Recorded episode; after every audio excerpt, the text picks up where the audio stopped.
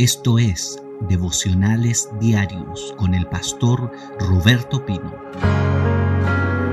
Estamos analizando la palabra profética poderosa que el Señor le dio a su pueblo por medio de un profeta llamado Ageo, de un profeta llamado Zacarías, cómo estos dos hombres fueron utilizados para reactivar al pueblo de Dios. Luego de un largo estancamiento, estos dos profetas le metieron fuego profético al pueblo y lo levantaron y lo sacaron de un largo estancamiento. Esto hace referencia y se conecta claramente con lo que la iglesia ha vivido durante estos meses de pandemia, donde estoy seguro que muchos cristianos se estancaron, se detuvieron, pero el Señor quiere que volvamos a poner manos a la obra, manos a la obra. Así que vamos a ver que el Señor nos habla hoy día en su palabra. Quiero decirle que terminamos de ver el libro de Ageo un libro cortito, muy corto, lo vimos completo y examinamos la palabra profética de Ageo. Si alguien está entrando por primera vez a, a, este devocional, quiero decirle que los devocionales anteriores estuvimos viendo todo lo que el Señor le dijo a su pueblo a través del profeta Ageo. El Señor le dijo que separarse de él les traía ruina, le dice que tenían que levantarse porque venía una gloria mayor, les dice que tenían que hacer renovar el pacto de santidad y finalmente Dios a través del profeta Geo les dice que les iba a devolver su autoridad porque los pondría como anillo de sellar, como un anillo. Te devuelvo tu autoridad, le dice el Señor a su pueblo. Así que terminamos a Geo y yo quiero que hoy día usted vaya al libro de Zacarías. Profeta Zacarías, otro profeta que habla para levantarte, para levantarme a mí, para fortalecerme. Que esta palabra profética nos saque del estancamiento. Y quiero hoy día leer Zacarías capítulo 3. Zacarías capítulo 3, que alguien diga amén ahí. Vamos a ir al libro de Zacarías capítulo 3. Hay un enemigo del cual todo cristiano tiene que vencer.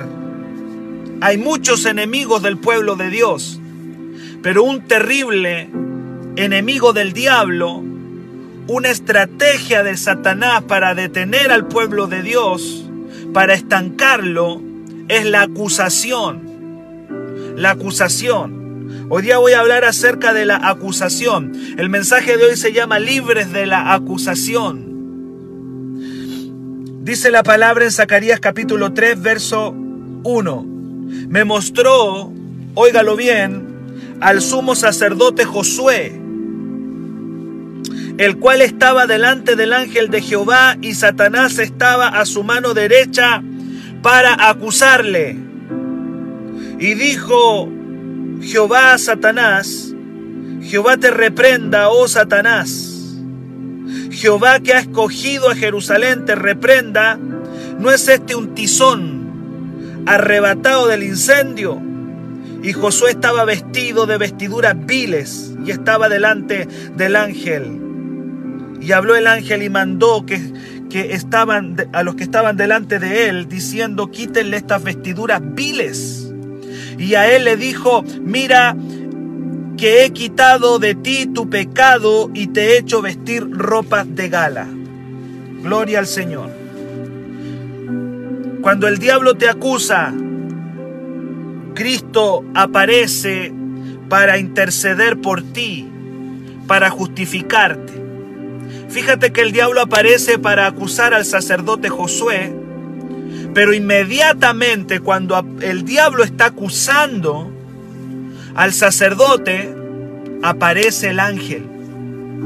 Y tú dices, ¿y quién es ese ángel que aparece ahí? Ese ángel que aparece ahí es Cristo en el Antiguo Testamento. Es el ángel del Señor. Es Cristo antes de su encarnación. En la teología esto se le llaman cristofanías. Esto es una cristofanía es el Cristo que va apareciendo en el Antiguo Testamento, aparece muchas veces, Y uno de los nombres de Cristo en el Antiguo Testamento es el ángel del Señor. Observa cómo el diablo está acusando al sacerdote. El diablo quería hacer sentir al sacerdote indigno. Y dime si el diablo no te quiere hacer sentir indigna, indigno. Ese es un trabajo del diablo. Hacernos sentir que no estamos aptos, que no estamos calificados, que espiritualmente somos nada. El sumo sacerdote había venido de Babilonia, Josué, junto con Zorobabel, a reedificar el templo. Esa era la meta. Ellos volvieron de Babilonia, estuvieron 70 años cautivos en esa tierra y estaban regresando porque ellos iban a reedificar el templo. Pero los enemigos aparecieron y el, y el trabajo se detuvo 15 años. Y yo le dije que cuando uno está estancado, está frío espiritualmente, uno va a tocar lo que no debía tocar y va a pecar. Probablemente el diablo le conocía. Nosotros decimos las yayitas. Lo más seguro que el diablo le conocía a las yayitas. Le conocía los pecados a Josué. Se los conocía muy bien. El diablo conocía la conducta y el comportamiento de Josué porque el diablo es un espía. Nos espía Satanás. Quiero decirte que el diablo nos espía, conoce nuestro comportamiento aún más secreto. Sí, amado. Y el diablo conocía el comportamiento de Josué, que seguro el hombre no se había portado muy bien durante ese tiempo. Y ahora Zacarías tiene una visión y está viendo al sumo sacerdote Josué siendo acusado. El diablo quería hacerlo sentir indigno, no apto. Uno de los ministerios de Satanás es la acusación. Porque cuando estamos acusados, nos sentimos avergonzados. El diablo viene a avergonzarnos y va a utilizar nuestro pecado para avergonzarnos, para hacernos sentir inseguros. ¿Quién puede servir al Señor con un sentido de vergüenza? ¿Quién puede servir a Cristo tranquilamente si se siente inseguro, avergonzado? Nadie, nadie. Nadie puede servir al Señor con acusación, con culpa. No se puede servir a Cristo con culpabilidad. La, acusación es un trabajo de maldad del diablo y el diablo realiza este trabajo las 24 horas del día. La Biblia dice en el libro de Apocalipsis 12:10 que Satanás es llamado el acusador. La Biblia habla de muchos nombres del diablo. Se le dice el adversario, Satanás es el enemigo, el príncipe de las tinieblas, el mentiroso, el asesino, el, homicida, pero uno de sus nombres es el acusador. Apocalipsis 12:10 le llama el acusador de los hermanos, el que los acusaba noche y día. ¿Por qué el diablo puede acusarte noche y día? Porque te espía a través de los demonios, el diablo espía a los cristianos durante noche y día y lo que no puede, puede ver tu vecino, tu hermano de la iglesia, lo ve el diablo. Sí, lo ve. El diablo conoce nuestro comportamiento, nuestra conducta más secreta, porque es un espía. Y dice la Biblia que vino la victoria en el Apocalipsis 12:10. Va a haber una victoria tan grande. No sé si alguien me dice amén. Vamos a experimentar una victoria tan grande, dice la palabra en Apocalipsis 12:10, porque dice que será lanzado fuera el acusador de nuestros hermanos. No está acusando al mundo, no está acusando al drogadicto de la esquina, ni al narcotraficante, ni al asesino, ni al violador de allá afuera. El trabajo de Satanás es acusar a los hermanos.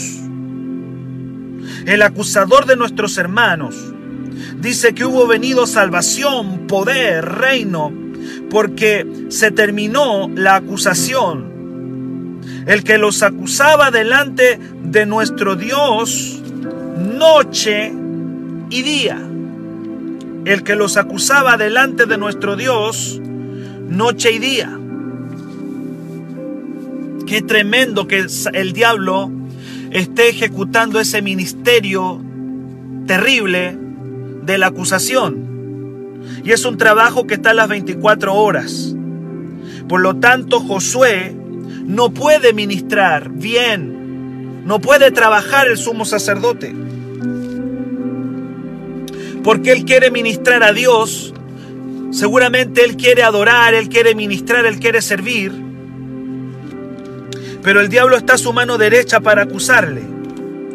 Pero yo te dije que cuando el diablo aparece para acusar, Cristo aparece para interceder y para justificar, aleluya, a Josué. Lo viene a justificar, lo viene a defender.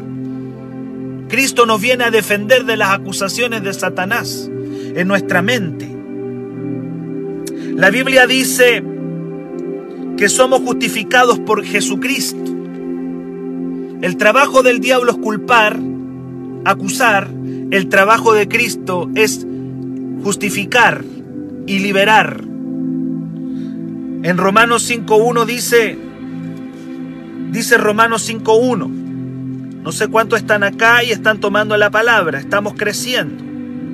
Cada mañana estamos creciendo, cada día, para los que me escuchan a través del podcast, cada día estamos creciendo. Romanos 5.1 dice, justificados pues por la fe, tenemos paz para con Dios por medio de nuestro Señor Jesucristo. Estamos justificados, justificados de nuestros pecados, de nuestra maldad. Aleluya. Cuando aparece el acusador, me acordé del chavo, acúsalo con tu mamá Kiko, decía. Cuando aparece el acusador, cuando aparece el acusador, inmediatamente aparece el justificador. Aleluya. Cada vez que el diablo venga a acusarte delante de Dios, va a aparecer Cristo inmediato. Es inmediato. Va a aparecer Jesús a justificarte. Siempre. Siempre tienes que saberlo. Siempre tienes que saberlo, porque la palabra dice que fuimos justificados por la fe, aleluya, para con Dios por medio de nuestro Señor Jesucristo. Romanos, el mismo libro de Romanos 8.1, dice la palabra, Romanos 8, verso, capítulo 8, versículo 1, ninguna condenación hay para los que están en Cristo Jesús para los que no andan conforme a la carne, sino conforme al Espíritu, no hay condenación. Para los que están en Cristo Jesús, el diablo no puede. El diablo no puede contra un Cristo que vino a limpiarte, que vino a justificarte. Aleluya. Y este mismo libro de Romanos, capítulo 8, verso 33. Romanos 8:33 dice, ¿quién acusará? a los escogidos de Dios. Dios es el que justifica. Aleluya. Entonces uno de los enemigos que tenemos los hijos de Dios para desarrollar nuestro ministerio, nuestro trabajo, para desarrollar y oficiar nuestro sacerdocio santo delante de Dios es la acusación del diablo. Es la acusación. Somos justificados por Jesús, no hay condenación. Y cuando Satanás aparece para, para echarle en cara el pecado de sacerdote Josué, apareció inmediatamente el ángel. Aleluya. Dice que estaba delante del ángel de Jehová Verso, eh, Zacarías 3:2. Y dijo Jehová a Satanás, Jehová te reprenda, oh Satanás. Jehová te reprenda, oh Satanás. Jehová que ha escogido a Jerusalén te reprenda. Y luego dice, ¿no es este un tizón arrebatado del incendio? En otras palabras, lo que está diciendo que tú y yo fuimos tizones sacados del infierno. El Señor nos liberó del infierno. Sí, estábamos ahí en la condenación, estábamos ahí en la culpa, el diablo nos tenía agarrado, ya, nos, ya estábamos quemándonos en nuestra maldad, pero de repente aparece Cristo que nos sacó. Dice, este es un tizón arrebatado del incendio. En otras palabras, vino la salvación de, de nuestro Cristo y nos sacó, ¿cierto? Nos sacó de ese incendio. Escuche bien, el diablo siempre buscará la forma de que usted siempre esté avergonzado. El diablo siempre va a buscar la manera de avergonzarte, de culparte. Porque ya veíamos que el diablo conoce nuestra conducta y nuestro comportamiento y lo espía. Sí, amado, el diablo espía nuestro comportamiento. Y, y él quiere que tú estés toda la vida esclavizado a la vergüenza, esclavizado a la culpa y a la condenación. Porque el diablo conoce lo que hacemos. Pero Jesús, quiero decirte que no le sorprende nuestra forma de comportarnos, porque Cristo también conoce nuestra manera de comportarnos. Cristo sabe, Cristo Jesús conoce. Jesús también conoce nuestro comportamiento. Él conoce nuestro comportamiento también. De hecho, hay un pasaje en Juan capítulo 8 donde estos hijos del diablo religiosos, perdóneme que lo diga así, pero son hijos del diablo, estos religiosos hijos del diablo están llevando a, a Cristo a una mujer para acusarla. Está en el libro de Juan capítulo 8. La están llevando para avergonzarla, para acusarla. Juan 8. Y ellos le dicen, esta mujer ha sido sorprendida en el acto mismo del adulterio. Pero estos hijos del diablo hipócritas no es que la hayan sorprendido, sino que la estaban espiando. Estaban espiando a esta mujer, y la estaban espiando en adulterio. Y la llevan la llevan hasta donde Jesús y le dicen esta mujer fue sorprendida en el acto mismo del adulterio y ellos quieren acusarla, la quieren acusar.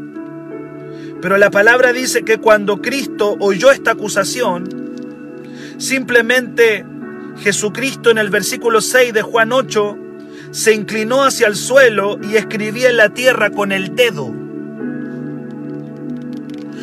Es como que Él está ignorando absolutamente las acusaciones, porque ellos no sabían que estaban llevando a esta mujer a un Cristo de amor que la quiere justificar y no que la quiere culpar. Ellos no sabían que estaban llevando a esa mujer hacia su misma salvación, porque Cristo en vez de apuntar su dedo contra ella, apuntó su dedo contra la tierra y escribió en la tierra. El Cristo no usó su dedo contra la mujer. Dice la palabra, inclinado hacia el suelo, escribía en tierra con el dedo. El dedo es el que acusa. El dedo es el acusador. Mira, el dedo señala. Y el Señor tomó su dedito y lo llevó a la tierra. ¡Wow! ¡Qué tremendo! ¡Qué tremendo lo que Dios nos está mostrando! Él en vez de usar el dedo para decir, mira lo que hiciste, llevó su dedito para la tierra y escribía. Usó su dedo para escribir en la tierra y no para acusar a esa mujer. La acusación es un trabajo demoníaco, satánico, que detiene al pueblo de Dios, hay muchos hijos del Señor que toman su propio dedo para autoacusarse. Eso ya es más terrible porque una cosa es que te acuse el diablo, pero otra cosa es que te acuses tú mismo. Y dice la palabra que cuando esta mujer estaba siendo acusada por estos hijos del diablo, los religiosos fariseos, porque el diablo va a usar gente para acusarte, también va a usar personas para acusarte. Ya lo veíamos hace algunos devocionales atrás. Dice la palabra que Cristo le dijo, bueno, el que esté libre de pecado que lance la primera piedra. Y finalmente todos estos hombres se tuvieron que retirar uno a uno, uno a uno. Y finalmente dice la palabra del Señor que Cristo le dijo a esta mujer, ¿dónde están los que te acusan? ¿Ninguno te condenó? Ella le dijo, ninguno, Señor. Entonces Jesús le dijo, ni yo te condeno, ni yo te condeno, vete y no peques más. ¿Cuántos dicen amén? A Jesús no le sorprende nuestro comportamiento. Si el diablo quiere venir a, acusarte, quiero decirte que Jesucristo te conoce perfectamente y me conoce a mí, sabe todo de mi vida, por lo tanto mis pecados, óigalo bien, y tus pecados y tu comportamiento y tu conducta no sorprenden a Dios porque Él ya te conoce. Cuando el diablo viene a acusarte, Cristo lo mira y le dice, mira, yo lo conozco. Yo sé cómo es Él. Y no solamente lo conozco, sino que le dice, diablo, vete. Jehová te reprenda. Le dice, Jehová que ha escogido a Jerusalén, te reprenda. Porque este que está aquí es un tizón arrebatado del incendio lo rescaté, lo salvé, lo saqué del pecado, lo saqué, lo saqué de la inmundicia, lo saqué de la maldad. Así que si quieres venir con tu estrategia de acusación, mira diablito, ahí está la puerta, Jehová te reprenda. El Señor no acepta las acusaciones del diablo contra ti, porque ya fuimos justificados por Cristo. ¿Quién acusará a los escogidos de Dios? Dios es el que justifica. La palabra justificar significa librado de la culpa, liberado de la culpabilidad. Él ya te justificó a través de la sangre de Cristo. No solo el Señor nos justifica, nos, lava, no, no, nos justifica, sino que en este pasaje lo siguiente que hace el Señor con el sacerdote Josué, pobre sacerdote Josué, no podía ministrar tranquilo porque el diablo lo estaba hostigando a su mano derecha porque la acusación le estaba entrando por el oído. Ahí está Josué tratando de ministrar, tratando de adorar a Dios eh, y el diablo lo está molestando. El ángel le dice, Jehová te reprenda, lo echa, lo saca de ahí. Y no solamente eso, sino que en el versículo del 3 en adelante, lo comienza a transformar. Le comienza a poner ropa nueva. Aleluya. Le comienza a poner una ropa nueva. Le dice, y Josué estaba vestido de vestiduras viles, sucias. Yo le dije, cuando estamos estancados espiritualmente, lo más seguro es que vamos a cometer muchos pecados. Por eso es que Josué está vestido de vestiduras viles y, estaba delante del ángel y habló el ángel y mandó a los que estaban delante de él diciendo, quítenle esas vestiduras sucias. Dice el verso 4, dice, y a él le dijo, mira que he quitado de ti tu pecado y te he hecho vestir de ropas de gala. Viene un nuevo tiempo, amados.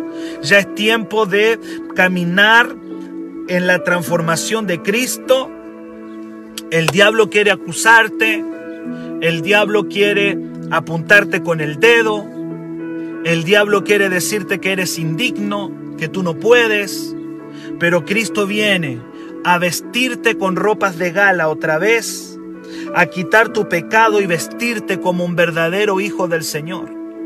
Hay un pasaje en Efesios que dice vestíos del nuevo hombre y es exactamente lo que, lo que Cristo está haciendo con Josué. Luego que lo libera de la culpabilidad y reprende al diablo, comienza a vestirlo, a transformarlo. Porque esta transformación viene del Señor. Yo no me puedo vestir Cuando Adán y Eva pecaron, ellos se vistieron solitos y Dios rechazó las ropas que se pusieron ellos mismos. ¿Por qué? Porque tú y yo no nos podemos justificar solos. No sirven las excusas delante de Dios. Lo que sirve es que Él nos justifique por medio de Cristo. Adán y Eva cuando pecaron, la Biblia dice que ellos cosieron hojas de higuera y se vistieron ellos solitos su desnudez. El Señor le dijo, no, no, no, no. Le sacó esas esa, esa hojas de higuera y el Señor hizo algo bien profético. Dice la palabra que los vistió de pieles de animales. Sí, los vistió de pieles de animales. Y tú dices, ¿y por qué? Porque la única manera en que el hombre pueda ser justificado es por medio de la sangre. No hay justificación humana. No existe la justificación de uno mismo. Y nosotros somos mandados a hacer para excusarnos. Y el Señor no quiere que te andes excusando. No es que no pude. No es que no sé. No es que esto fue lo que ocurrió. No, no, así no. Uno tiene que reconocer su pecado y correr a la sangre del cordero. ¿Cuántos dicen amén? Cuando el hombre pecó, ellos se vistieron con hojitas, pero Dios no se las recibió, sino que dice la palabra que Él los cubrió. Aleluya. Los cubrió el Señor con pieles de animales. La justificación viene por medio de Cristo y no solamente la justificación, sino que nuestra transformación. Porque ahora vemos acá en Zacarías 3 cómo el Señor comienza a transformar al sumo sacerdote Josué porque Él está regresando a su propósito y Él comienza un proceso de transformación. Lo visten con ropas de gala. El verso 5 dice que le colocan hasta una mitra limpia en la cabeza. Ellos, eh, los sacerdotes usaban una especie de turbante, un turbante, y eso representa que ahora los pensamientos del cielo iban a venir a la mente, a la mente del sumo sacerdote Josué. Antes de eso estaba siendo atacado por los pensamientos de acusación, por los pensamientos de condenación, de pecado. Ahí estaba el sumo sacerdote, hasta que vino la justificación y Dios le transformó la ropa y el turbante. Le dice el Señor, ponga mitra limpia en su cabeza. Y pusieron una mitra limpia sobre su cabeza y le vistieron la ropa. Y el ángel de Jehová estaba en pie. Y el ángel de Jehová amonestó a Josué. Lo amonestó. En otras palabras, lo, lo que hace el ángel del Señor, que es Cristo ahí, le dice, mira Josué, si andas por mis caminos y se guardan mis ordenanzas, también tú gobernarás mi casa, también guardarás mis atrios y entre estos que están aquí te daré lugar. En otras palabras, Josué, si tú caminas en santidad, si tú caminas en mi propósito, en mi llamado, tú vas a tener una autoridad espiritual. Vas a gobernar mi casa. Mire lo que le dice vas a gobernar mi casa y entre estos que están aquí te daré lugar. Esto fue exactamente lo que ocurrió con el hijo pródigo. Cuando el hijo pródigo regresó al padre, dice la palabra en Lucas 15, 22. Lucas capítulo 15, versículo 22. Cuando el hijo pródigo determina salir del pecado, de la maldad, de estar viviendo lejos del Padre, el Señor lo transformó. Ahí vino la transformación. Dice la palabra, Lucas 15, versículo 22. ¿Cuántos dicen amén a esta palabra? Lucas 15, 22. Pero el Padre dijo a sus siervos, saquen el mejor vestido y, y vístanle y pongan un anillo en su mano y calzado en sus pies. Es decir, una, una transformación, un cambio. El Señor transformó al Hijo pródigo ese día y Él nos da poder para vivir en la casa del Padre. Fuera las ropas sucias, fuera las ropas cochinas, fuera eso. Aleluya. Y comenzó un proceso de transformación, el mismo que está experimentando el sumo sacerdote Josué. ¿Qué nos enseñó esta mañana nuestro Dios? Que cuando el diablo te viene a acusar, cuando el diablo aparece para acusarte, inmediatamente aparece Cristo a justificarte. Cada vez que el diablo te acuse, Jesús te justifica. No tienes que pelear con pensamientos de acusación, de condenación. Cuando te sientas indigno, que yo no puedo, que soy lo peor, cuando te sientas no apto espiritualmente, todos luchamos con pensamientos de que no nos sentimos aptos. Porque el diablo nos está acusando en la mente o va a usar personas, ya lo vimos como la mujer adúltera, esa mujer que fue sorprendida en adulterio, ya vimos cómo los religiosos le apuntaban con el dedo, pero Cristo apuntaba con el dedo para abajo y escribía en la tierra. No usó su dedo para acusarla, sino que lo usó para escribir en la tierra, para escribir seguramente palabras de, de libertad. Estaba escribiendo el Señor. Nadie sabe lo que estaba escribiendo en la tierra. Lo importante es que estaba usando su dedo, no para acusar. Hay un diablo que nos está espiando las 24 horas, pero hay un Cristo que está intercediendo por nosotros las 24 horas. Yo no sé si tú has estado luchando con pensamientos de acusación, si te sientes como el sumo sacerdote Josué, que está delante de Dios, siendo a, su mano derecha acusado por Satanás, pero qué lindo es como Cristo aparece. ¡Wow! A decirle, mira diablo, déjalo, suéltalo, vete. Jehová te, te reprenda porque este que tú estás acusando es un escogido, es un tizón arrebatado del incendio. Aleluya. Este que está aquí es mi escogido y yo lo arrebaté de las mismas llamas del infierno, lo saqué y lo escogí para que sea mi sacerdote y lo transformo y le coloco ropa nueva y le coloco una mitra limpia en su cabeza y le doy una promesa.